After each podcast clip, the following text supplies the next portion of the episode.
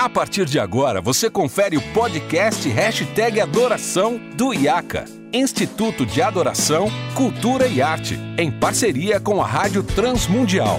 Apresentação, Renato Marinoni.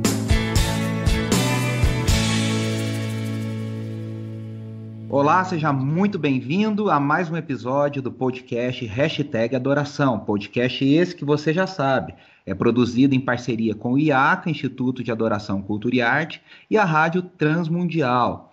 Eu sou Renato Marinoni e hoje nós vamos continuar nossa série de episódios falando sobre a história da música cristã contemporânea no Brasil, falando de um período muito especial e, na verdade, de um disco que marca uma época muito especial, e a partir dele, toda uma produção e toda uma conversa e uma linguagem dentro da música cristã contemporânea. Nós vamos falar hoje sobre o disco De Vento em Polpa, gravado por Vencedores por Cristo em 1977 e é um grande marco no diálogo da música cristã com a cultura brasileira. E eu tenho a alegria de receber dois convidados super ultra especiais. Uh, ah, para mim e para o Iaca, são grandes amigos e é um privilégio sempre ouvi-los. Eu vou começar apresentando por ordem de idade, o nosso querido amigo, bispo emérito, apresentador da Rádio Transmundial, do programa Sons do Coração, que há 15 anos está no ar falando sobre a música cristã contemporânea, meu querido amigo Nelson Bomilker. Seja bem-vindo, Nelson. Ô, Renato, uma alegria estarmos juntos no seu programa da Rádio Transmundial. Eu brinco com ele que é o Sons do Coração 2 e ele sempre fala que não.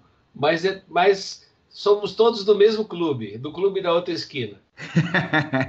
é isso aí. É um privilégio ser um pouquinho sons do coração e muito bom ter você aqui. E o nosso outro convidado é um querido amigo, uh, historiador especializado em arte, educação e cultura e cara, um baita de um baixista e de um grande músico, uh, Sérgio Pereira, do duo Baixo e Voz com a sua esposa Marivone, professor do IACA por muitos anos e um grande apaixonado pela história da música cristã. Sérgio, seja bem-vindo.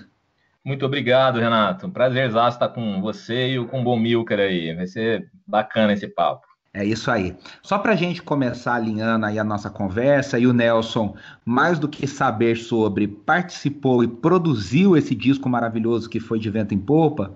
Sérgio, Explica para os nossos ouvintes, para o pessoal que nos ouve, você escreveu um artigo sobre o De Vento em Popa, tamanha importância disso, né? Você com o nosso querido poeta, professor Gladir Cabral. É, fala um pouquinho para o pessoal como é que foi esse processo aí. Então, Renato, em, é, nós escrevemos, né, alguns anos atrás, o, o artigo chamado Contra a Cultura no Protestantismo, o álbum de Invento em Popa justamente pela importância é, vista hoje, inclusive, por, por músicos que é, alguns deles consagrados na música brasileira e que reconhecem no De em Popa um, um marco divisor, né, de, de, de águas aí no, dentro desse, dessa música toda que a gente trabalha, né. Então, tal importância você ter um cara como o Ed Mota, por exemplo, falando, né, que é um baita de um álbum maravilhoso. Críticos de arte como o Regis Tadeu, né, que também citam, e pessoas que não têm absolutamente nada a ver com, com o meio cristão. É isso aí, muito legal. Além do, do artigo de vocês, um que a gente pode mencionar também, tamanho, a tamanha importância do De Vento em Popa, foi o próprio Jorge Camargo, que não participou da produção. Muita gente acha que o Jorge estava nessa produção, uh, ele ainda não fazia parte de Vencedores, ele viria fazer parte de VPC alguns anos depois, até pela, pela idade, né? O Jorge é um pouco de uma geração é, mais para é frente. E ele também escreveu, na verdade, foi a sua dissertação de mestrado e ele transformou isso num livro também falando sobre a importância e o legado de De em Popa. E aí, Nelson, eu quero começar te perguntando: você, como um dos produtores, gravou, estava junto, participou toda dessa, dessa geração, acho que você e o Guilherme sempre foram. O Guilherme Quer, né, para quem não associou ainda, né? Que aliás participou do nosso episódio aqui há uns episódios atrás, vale a pena o pessoal ouvir ele, o Azaf Borba. Mas você e o Guilherme eram os grandes, vamos dizer, líderes da, dessa, dessa geração. E aí a grande pergunta é: o que torna o De Vento em Popa tão especial, Nelson, para a gente começar esse bate-papo? Bom, eu, eu, é, eu acho que o De Vento em Popa ele acontece no momento de pano de fundo no Brasil, e o Sérgio uh, já escreveu bastante sobre isso também, nós estávamos no final de ditadura no nosso país. Final, o, o momento onde a igreja começava a viver um novo momento de liberdade, tendo recebido na sua herança histórica as músicas traduzidas e que chegaram pelos missionários nas denominações históricas e também por vencedores, chegou através do Jaime Kemp, que trazia muita coisa que era produzida, inclusive com as partituras, da, dos movimentos de adoração que surgiram nos Estados Unidos, frutos do movimento de Jesus, em especial Maranatha Music. E ele me lembro muito bem que ele tinha deixado um projeto para o Guilherme, que o Guilherme fez acho que umas 10 ou 15 traduções, depois ele parou. Eu, e, a, e, a, gente ficava buzinando no, no, no, no ouvido dele, falando: Gui, Está na hora de você sentar com o Jaime, negociar e a gente tentar uma, uma mudança de rumo, de direção, já que você já faz parte também dos missionários, já está na equipe, viajando já pelo menos em duas equipes, ele já tinha viajado ou três. Uh, e acho que você poderia propor para o Jaime é, fazermos um, um, disco de música brasileira. Nós conhecemos vários compositores viajando com vencedores, naquela época, a 14 equipe, a 17 equipe, e ele também viajou na 11. Então, íamos conhecendo os compositores, como Aristeu Pires, o Volô, trabalhando com a BU naquela época, a própria Marta Kerr, que já produzia as primeiras composições, o Gui também fazendo novas composições, e, e outros compositores que fomos uh, identificando. E o Guilherme finalmente teve essa coragem de, de, de, bem assim, educadamente, peitar o Jaime lá na missão. Falar assim: olha, vamos fazer esse projeto.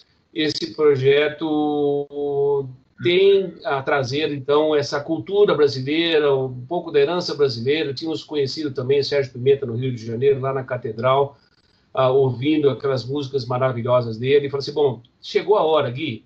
Já conhecemos as pessoas, o Gui conseguiu né, fazer esse projeto, orçar esse projeto. Uh, fomos atrás do, do Roberto Bumilca, meu irmão, é, falamos para ele, queremos dar uma sonoridade, precisamos de alguma pessoa escrevendo arranjos de cordas para gravação. E que arranjos maravilhosos, né? Foi, foi, foi emocionante, porque na época eu tentava também evangelizar o Roberto, meu irmão, né? Que na época não era um músico cristão, e ele, eu falei para ele, olha, estou na igreja agora, estou convertido, sou um cristão e gostaria de trazer a nossa herança brasileira também. Isso depois rendeu até algumas discussões que ele achou que eu que eu banalizei a música é, cristã brasileira trazendo a cultura. Depois não, ele entendeu o processo quando passou pelo processo de conversão. Uhum. E, e, fomos lá para o estúdio planejando tudo, né, com o Aristeu, que já tinha um trabalho bonito lá em Brasília, com o quarteto vocal. Acho que era o MPC4, se não me falha a memória. E, Isso, e, MPC4. E, e, procuramos o, e procuramos um estúdio vice-versa. Na época, Marcos Vinícius, um dos melhores engenheiros de som, e ali pertinho, aqui, quem mora em São Paulo sabe, pertinho da Teodoro Sampaio, os músicos não saíam de lá, 14 bis gravando lá, Sá, Rodrigues Guarabira gravando lá, é, ali era o point. E aí nós chegamos com essa proposta, que foi uma proposta, inclusive, que os, os próprios é, donos do, do vice-versa ficaram assim, impressionados com os cristãos fazendo música daquela qualidade. Eu me lembro que o pessoal que foi gravar cordas acabou aquele arranjo do Coma Roseira em Flor, que o Roberto colocou. É a eles, minha música favorita. Eles, do, do eles aplaudiram, eles aplaudiram e falaram assim: que coisa boa, isso é música de cristãos evangélicos. Eu falei, que coisa boa, continue nessa, nessa, nessa dinâmica. Eles mesmos empolgados com o que estavam fazendo. Então foi, foi chegou num momento favorável, era um contraponto na igreja brasileira. O, o disco, é, vocês sabem, é, Renato e o Sérgio também, ele não foi acolhido no primeiro momento, pelo contrário, ele foi é, houve muita resistência para abraçar a cultura brasileira, os autores brasileiros. E nós, nós, só nos demos conta que estávamos ali fazendo história anos depois, né?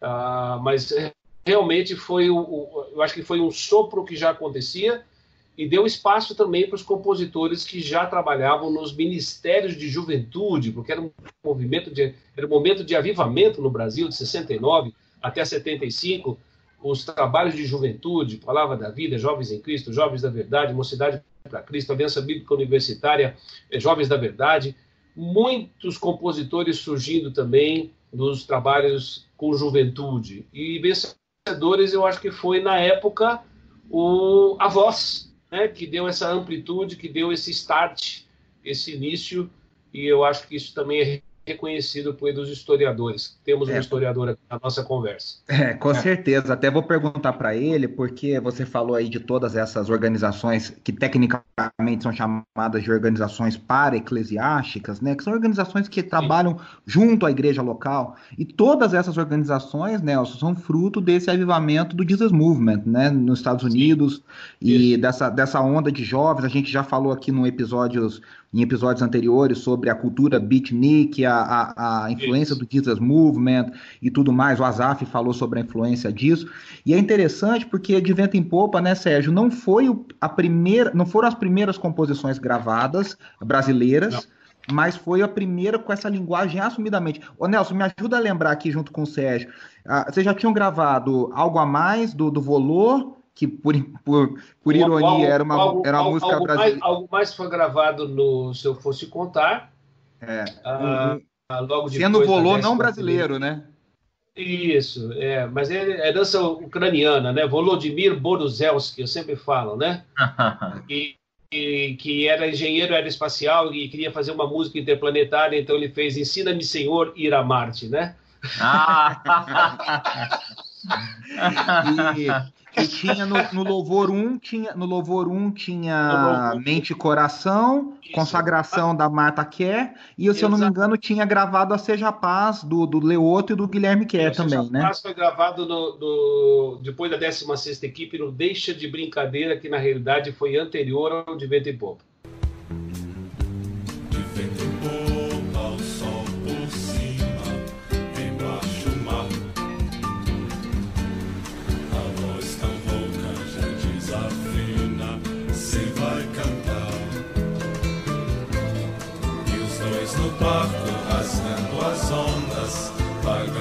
Popa. das canções do cais, ou de outro pileque, achando até quem encontrou a paz. Sérgio, é, diante de tudo isso que o, que o Nelson contou, sendo um, um, uma testemunha ocular da história, um participante ativo nessa história, o que, que você diria que torna o De Vento em Polpa único na linguagem, na abordagem, na, na forma de fazer esse diálogo da fé cristã com a cultura brasileira tão efervescente na época, como o Nelson mencionou? Então, Renato, muito importante também. No início eu abri falando aqui, né, de pessoas como Ed Mota, o crítico de arte aí, Regis Tadeu, mas é óbvio que isso não, não é o, a, o alvo, né, para a gente poder dizer, bom, de vento em popa é importante por causa desses dois caras. Na verdade, é só um exemplo do que, de fato, ele representou para a cultura brasileira. Eu não quero, Renato, morrer sem ver é, toda essa turma da chamada MPB cristã sendo reconhecida no Brasil, sendo reconhecida por, por gente que ouve músicas né, de tudo que é tipo, e reconhecer que isso tem muita qualidade também, assim como vários colegas nossos dentro da música cristã de outras áreas. Então, quando a gente fala do Desvento em Popa, a gente está falando de um pessoal que não tinha gravadora, não tinha vistas, a, a visão deles não era mercadológica, eles deram um basta naquela questão da aculturação, então vamos deixar de lado um pouquinho essa coisa do inário aí internacional, vamos deixar de lado um pouquinho essa coisa do piano e do órgão apenas. Para quê? Para tentar mostrar essa cara brasileira que tinha a ver desde o projeto modernista, lá da Semana de Arte Moderna de 22, que se conectou com com os tropicalistas depois, de Gilberto Gil, Tom Zé, Caetano, que era justamente essa ideia do o que é o Brasil, o que é música brasileira. A música brasileira é exatamente isso, é bossa nova, é um samba, é a balada rock, é Bob Dylan misturado com Beatles, misturado com Tom Jobim. Nessa época havia uma briga entre quem pertencia à MPB e quem pertencia à música jovem, o Iê, né, com a, com a Jovem Guarda. A Elis Regina até liderou uma passeata que o Gilberto Gil depois depois se arrependeu de ter participado, contra uhum. a guitarra elétrica, né? Quer dizer, esse era o é ânimo verdade. da época, né? Esse era o ânimo da época. Exatamente, porque une isso, né? É porque a Tropicália veio para explicar, né, essas questões todas, porque na verdade a Tropicália nada mais é do que uma, uma uma volta ao pensamento lá da Semana de Arte Moderna. É, a verdade é essa. Eles não estavam falando nada de novo, só que a roupagem que eles trouxeram era nova, por meio do rock, da guitarra, né, distorcida. E isso incomodou muito a galera da música que já estava, né, nos seus lugares, né, é, fazendo música boa e olhou para tudo isso acontecendo e falou: não, pera lá, nós somos daqui e vocês são de outra turma. Só que a Tropicália estava muito mais avançada do que esse pensamento. Eles já estavam vendo lá na frente, falando, não, música brasileira é essa junção. Não tem como. E olha só, o De Vento em Popa, em 77, já estava fazendo isso. Então, por isso que é um álbum que deve ser reconhecido, e já é reconhecido, como divisor de águas mesmo, né, Renato? É. Com como certeza. Eu queria lembrar novamente, né? Final de ditadura, nós tínhamos uma ponte feita com o Brasil e com a Inglaterra, Londres, com dois exilados, e depois o Tom Zé também foi passar um, um tempinho lá, uhum. a Caetano e nós acrescentamos duas novas tonalidades, além do, do Ré, Mi, Fá, Sol, Lá, Si. Eh, no, no, Brasil, acrescentamos o tom Zé e para o mundo o tom Jobim. Então, duas novas tonalidades que toda a cultura e a história. Mas, ô, ô, Bomilcar, só um comentário aqui, né? No, no, eu estava retomando o artigo aqui e relembrando que quando eu fiz uma pergunta para vocês aqui sobre influências, o que, que vocês ouviram, nenhum de vocês três, ou seja, você, Bomilcar, o Aristeu Pires e o Arthur Mendes, nenhum dos três citou um compositor cristão sequer. Todos vocês citaram tudo que era coisa de música boa, né? compositores ótimos, mas nenhum citou. Vocês não tinham referência disso? Olha, de outros artistas cristãos? A referência que eu tinha de autor de música, eu vou ter que dizer, eu confesso meus pecados quando eu conto a minha história. Eu gravei o primeiro LP da Denise, na Bom Pastor. então, a, refer a referência que eu tinha a referência que eu tinha chamava-se Armando Filho, que eu conversei faz dois meses atrás, reencontrei ele numa, numa entrevista, ele falou assim: Você, você tocou contrabaixo comigo, com a Denise. Eu falei: Pois é, você é a minha referência de música cristã. Que legal, que legal. Muito bom. É, mas isso é interessante, né? Porque é, depois, no, no, no, movimento mais dos anos, final dos anos 80, 90, cria-se uma dicotomia muito grande com a chamada música do mundo e a música gospel. E, e, e, é interessante, algumas pessoas até se assustam um pouco quando a gente fala isso, mas é, o Nelson era vai, ainda nos primeiros anos de convertido no, na gravação do De Vento em Popa, né? O Aristeu já numa herança já cristã, o pai pastor, aquela coisa toda, mas é, é, e, e, essas influências são notórias, né, Nelson, na, na, na na sonoridade do álbum, né? O álbum ele soa é. muito moderno para a música brasileira daquela época. Verdade. Eu preciso compartilhar uma coisa com vocês, porque acompanhava isso um pouco junto da minha conversão. Eu, eu, eu cheguei assim a começar a ter mais contato com o Evangelho em 68, 69, com os festivais da Record. Depois, na TV Tupi, o Walter Foster é um tio aí de segundo grau, que foi diretor da Tupi. A gente não saía da TV Tupi, meu irmão tocava na orquestra Tupi, eu fiz algumas vocais para a orquestra da TV Tupi também. Então nós convivíamos com esses músicos, esses músicos que acrescentavam e, e traziam, assim, a gente ouvia muito Erlon Chaves, a gente ouvia muito uh, o, o, Ciro Pereira, a gente uhum. ouvia o Rogério Ducá, então a gente estava familiarizado com essa sonoridade. De repente você chega na igreja, minha conversão foi em 72, e eu, eu, eu olhava aquilo e falava assim, que isso aqui é uma, aeronave, é uma aeronave espacial que pousou aqui na Terra. Que cânticos são esses? Que herança que eu não tinha contato. Uhum. Então, naturalmente, na igreja, a gente foi trazendo um pouco dessa herança, porque é o que a gente sabia fazer. A nossa herança não era a música, a música evangélica, os hinos, os coros. Tivemos um contato a partir daí. E logo depois da minha conversão, a minha mãe me, eh, me colocou para. fez um contato com na igreja, que o de Carvalho era membro da igreja, e falou assim: olha, meu filho converteu e ele é músico, então vai fazer música evangélica. Eu entrei lá naquela herança neopentecostal, neopentecostal não, pentecostal, neopentecostal ainda não tinha conhecido como movimento, é, e, uhum. e, depois, Vencedores por Cristo, eu me lembro que eu fui fui recomendado pelo meu cunhado. Eu, eu vi uma, uma, equipe de vencedores, eu, achava, eu achei muito estranho, não era uma cara que é muito americanizado e tal. Uhum. Mas depois eu fui convidado para uma, equipe menor, tocando já contrabaixo. Aí o pessoal falou assim: ó, o Nelson se relaciona com vários outros músicos fora do, do ambiente. E foi aí que eu conheci o Guilherme. E depois, uh, crescendo com ele, né, eu, eu diria que eu fui assim uma um pé no sapato dele, né? Ele, ele pode dizer essa pedrinha no sapato, né? Eu sempre perturbei o Guilherme para a gente caminhar nessa direção. Eu acho que ele, ele sofreu um pouquinho, mas depois ele entendeu que era o caminho dele também. Um cara de, na área de, de humanas, um poeta fantástico, né? E, e, Deus, pela sua graça, deu a oportunidade da gente fazer é, é, vários trabalhos a partir dali, né?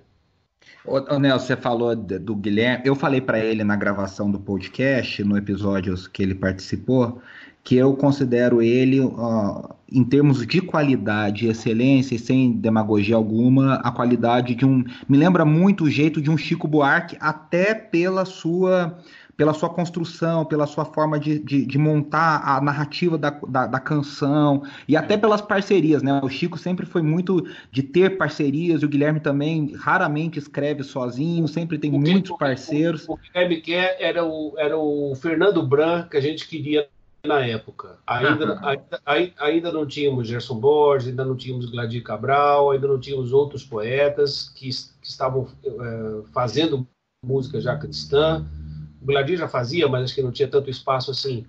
E então o Guilherme era aquele, aquele parceiro de canções que quase todo mundo gostaria de fazer. É. Era, o, era o Fernando Branco que a gente procurava.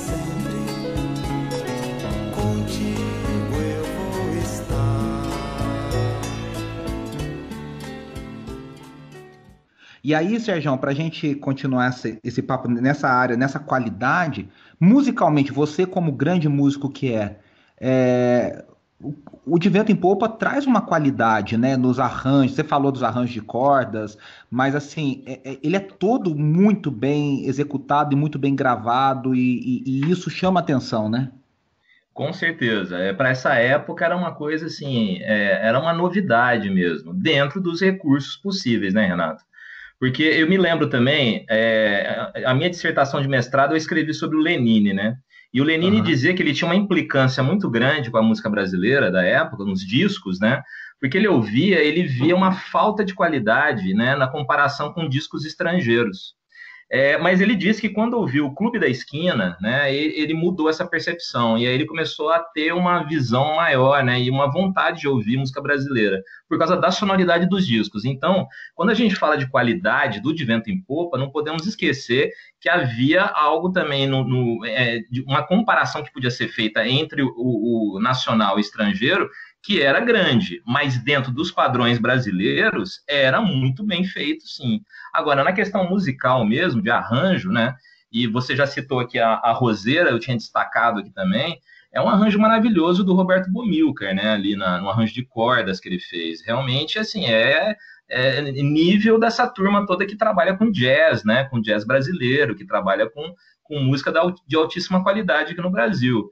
Então, é, é, fora isso, as interpretações musicais também, né? A gente não citou aqui os cantores, né? Mas você tem uma galera, tem a Carla Verotti, você tem o Arthur Mendes, o Eder Lee, o Guilherme Kerr cantando, Jane, Sandra Elizabeth Kerr, o Pimenta, né?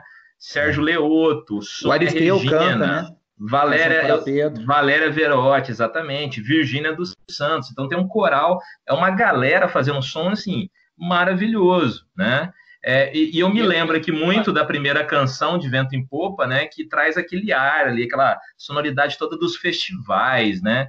E o, aquela coisa do MPB4 também, naquele, naquele início, enfim. Eu vi é, o muita coisa para falar. 25 anos, os 25 anos do, do Som do Céu, o Aristeu falou que o MPB4 quase gravou essa música muitos anos depois, a música título, né, de Vento em Popa. Verdade e mas que em algum momento lá alguma coisa não deu certo, mas que era o grande sonho dele. E o Aristeu, inclusive, ele comete, ele fala que ah, ele tentou fazer uma letra todinha, uma letra cristã que não tivesse jargões evangélicos, né, o famoso evangeliquez.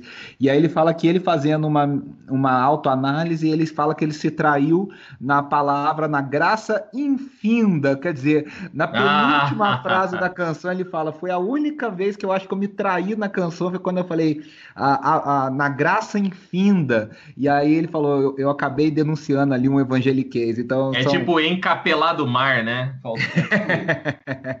Exatamente. Ô, gente, eu vou, eu vou encerrar esse, esse episódio e a gente continua, se vocês me derem o privilégio, a gente continua conversando na semana que vem, falando muitas coisas. O Nelson falou de coisas que foram produzidas a partir do De Vento em Popa, e eu acho que vale a gente continuar conversando de tudo que veio pós De Vento em Popa e tudo que foi conquistado para a música cristã brasileira. E a gente conversa no próximo episódio. Então eu agradeço vocês e a todos que nos ouvem. Até semana que vem, de volta com mais um episódio especial do hashtag Adoração.